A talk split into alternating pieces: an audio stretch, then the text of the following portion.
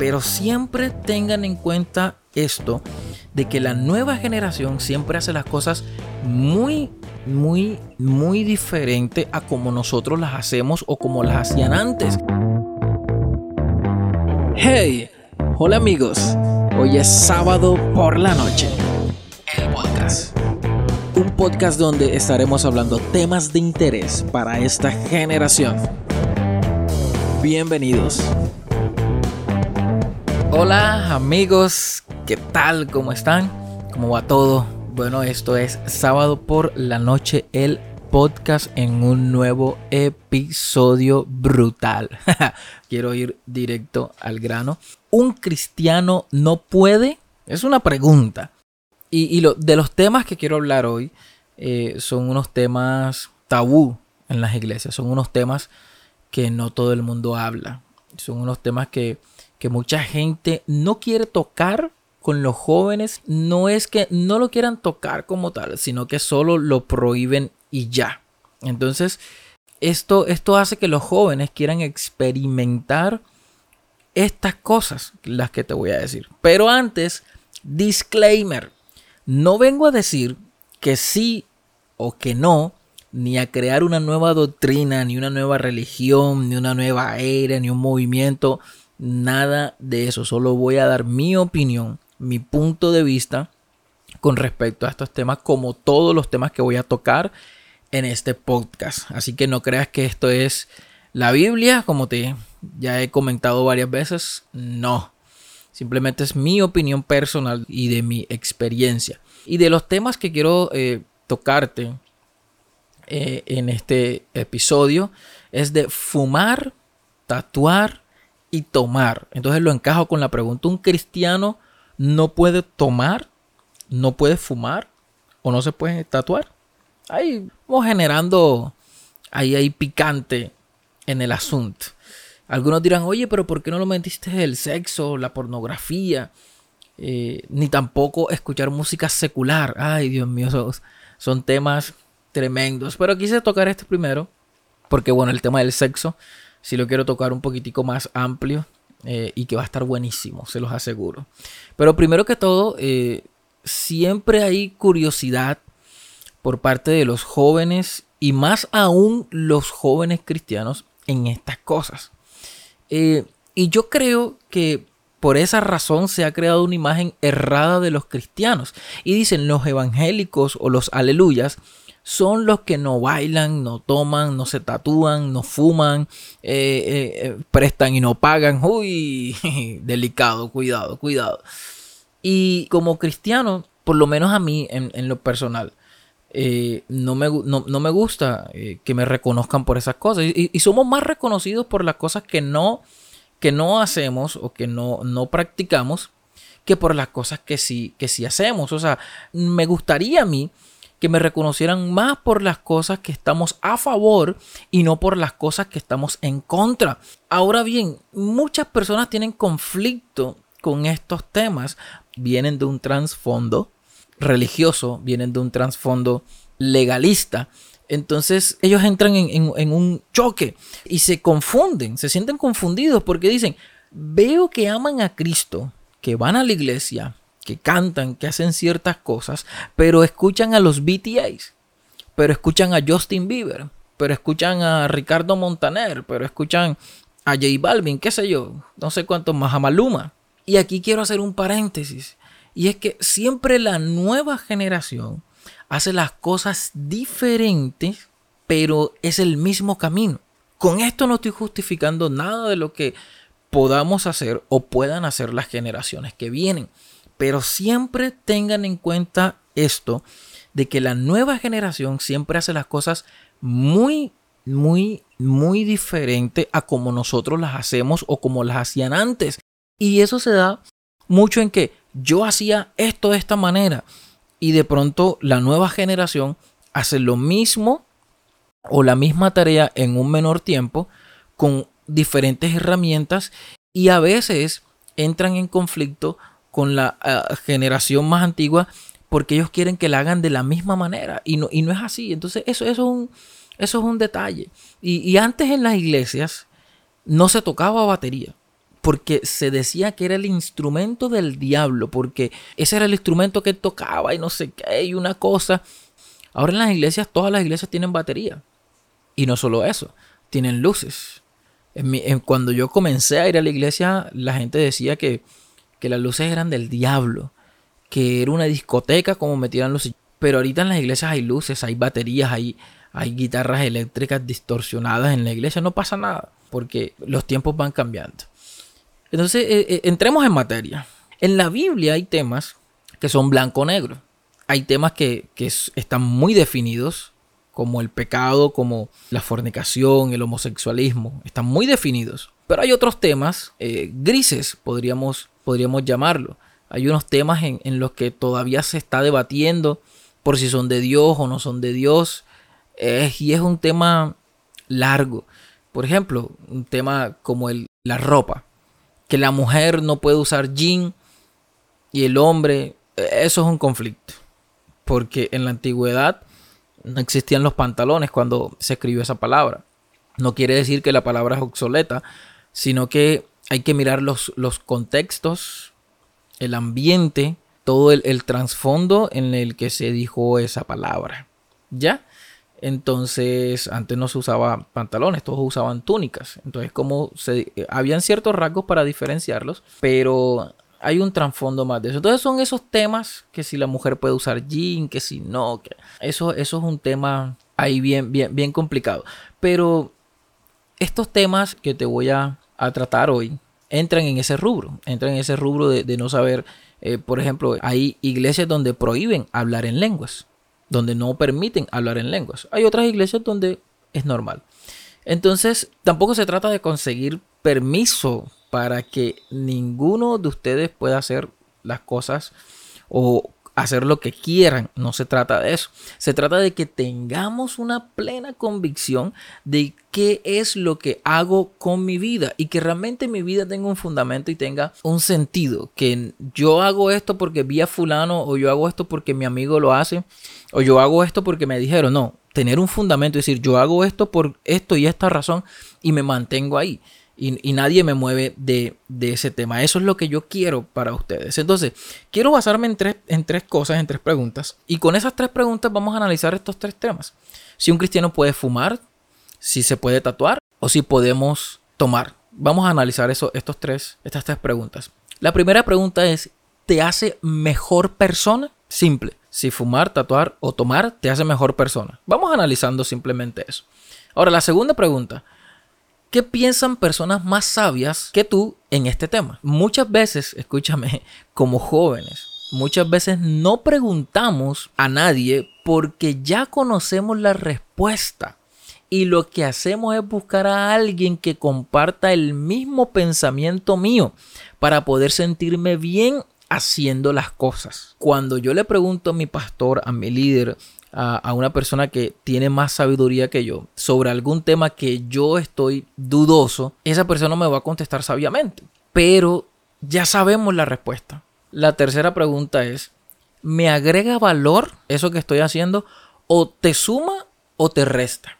Hollywood te venden las películas que después de tener relaciones sexuales lo ideal es fumar. Y, tú lo ves en todas las películas. Y el tipo cuando termina destapa una caja de cigarrillos, lo prende, fuma y eso es espectacular. ¡Wow! Eso es, lo, eso es lo máximo. Eso es lo que te vende la industria. Si para encajar debes fumar o para sentirte bien contigo mismo necesitas algo externo yo pienso entonces que te resta valor a tu vida. Yo pienso entonces que no te está agregando, sino que te está restando a tu vida y no solo con el fumar, sino con todas las cosas externas que tú necesites para poder sentirte bien contigo mismo. Porque el día que no tengas dinero para comprar esa cosa externa que te hace sentir bien, el día que no tengas cómo conseguirlo, entonces te vas a sentir peor de lo que eso te hace sentir mejor. Entonces, el fumar daña órganos del cuerpo, el sistema respiratorio, disminuye la salud general de la persona, en fin, son muchas cosas que el fumar a largo plazo produce. Entonces, analicemos. Aquí no te voy a decir, sí, fuma, fúmate un cigarrillo al año, no hace daño. No, yo no te voy a decir que fumes. Pero respondamos estas preguntas, por lo menos con fumar. ¿Te hace mejor persona fumar? ¿Qué piensan personas más sabias que tú en este tema? ¿Y te agrega valor o te suma o te resta? A ver, analicemos esas tres preguntas. A ver, con tatuar, este es un tema más controversial todavía. ¿Ya? Y mucha gente a veces busca como justificar que se quiere tatuar o que tiene un tatuaje o que, se, o, que ya se tatuó, no sé, tantas cosas. Y esto me lo preguntan en serio, de verdad, que si muchos jóvenes o adolescentes que son menores de edad y me dije, hey, quiero tatuarme, quiero hacerme esto, quiero hacerme lo otro. Yo le pregunto, ¿y, tus papás qué piensan? No, ellos no quieren. Y hasta gente mayor de edad, 19, 20, 21 años, 22 años, me dicen, hey, quiero tatuarme. Yo le digo, porque todavía dependen de su padre. Le digo, ¿qué piensan tus papás? Me dicen, no, ellos no quieren que me tatúe, les parece mal y tal. Entonces, por ejemplo, si eres menor de edad y te tatúas sin el consentimiento de tus padres, pues yo lo veo mal. Yo directamente lo veo mal. Es más, si te tatúas siendo mayor de edad, pero aún tus padres te mantienen, te dan todo, no trabajas, eres irresponsable, te levantas 3 de, de la tarde pidiendo desayuno, almuerzo y cena. O sea, tú no eres responsable para venir a decir, me voy a tatuar. Porque de dónde vas a sacar la plata si tú no trabajas, te la van a dar tus papás y, y, no quieren que te tatúes. Entonces, ahí, ahí, ahí yo veo conflictos con este tema. Porque realmente para hacer algo así de relevante en tu cuerpo, no solo te afecta a ti, sino también a tu círculo, a tu familia, a todo, a todo tu círculo eh, cercano. Y no para mal ni para bien, pero siempre genera un impacto. Ahora, si buscas identidad en un tatuaje, estamos mal. Si buscas eh, entrar a un círculo o ser aceptado y haces algo para poder entrar a ese círculo, pues estás mal. Porque realmente no tengo que cambiar mis principios o no tengo que cambiar ciertas cosas para, para que otras personas me acepten. Si yo hago algo es porque realmente a mí me gusta y, creo conscientemente y tengo la convicción de decir, eso lo quiero y lo voy a hacer porque, porque me gusta. No porque alguien más me está diciendo o todo el mundo eh, en, mi banda o en mi grupo está tatuado y, necesito tatuarme. No, ahora, porque vuelvo a repetir este tema de que una, una cosa externa o material no puede satisfacer tu vida, porque realmente no podemos vivir de cosas externas o que no tenemos el control sobre este asunto. Yo conozco muchas, muchas personas que se han tatuado el nombre de alguna novia por la emoción, por la emoción de tatuarse y por la emoción de que consiguieron novia. Se tatúan el nombre de su novia, se dejan a los dos meses y entonces ahora ¿qué hacen con ese tatuaje? ¿Cómo se cubren ese tatuaje? Porque hay que esperar unos años a que a que la tinta pierda fuerza y todo el tema. Entonces, seamos conscientes y maduros para tomar una decisión y, tatuarme. Y no por rebeldía, no porque como mi papá me dijeron que no, ahora voy a buscar plata de donde sea y me lo voy a hacer. No. Se trata de, de, volver a estas tres preguntas. ¿Te hace mejor persona tatuarte? ¿Qué piensan personas más sabias que tú en este tema? ¿Y me agrega valor que yo me tatúe? ¿Te suma o te resta en tu vida? Sencillito. Eh, yo tengo amigos que están tatuados, tengo amigos que no están tatuados, así que eh, cada quien es libre de tomar sus decisiones, pero analicemos estas, estos, estos puntos con estas tres preguntas. A ver si realmente estamos por, una buena decisión o simplemente es emoción que nos podamos arrepentir pronto de ese, de ese tema. Ahora, el tomar. Yo no sé si tú ves televisión eh, o yo creo que, que, en las redes sociales no sale tanto este escrito, pero este, este anuncio pero en la televisión sale mucho y es el exceso de alcohol es perjudicial para la salud. Las botellas de cerveza lo dicen, las de ron lo dicen, todo el mundo lo dice. Pero beber demasiado alcohol es peligroso. Tomar en exceso puede aumentar el riesgo de ciertos tipos de cáncer.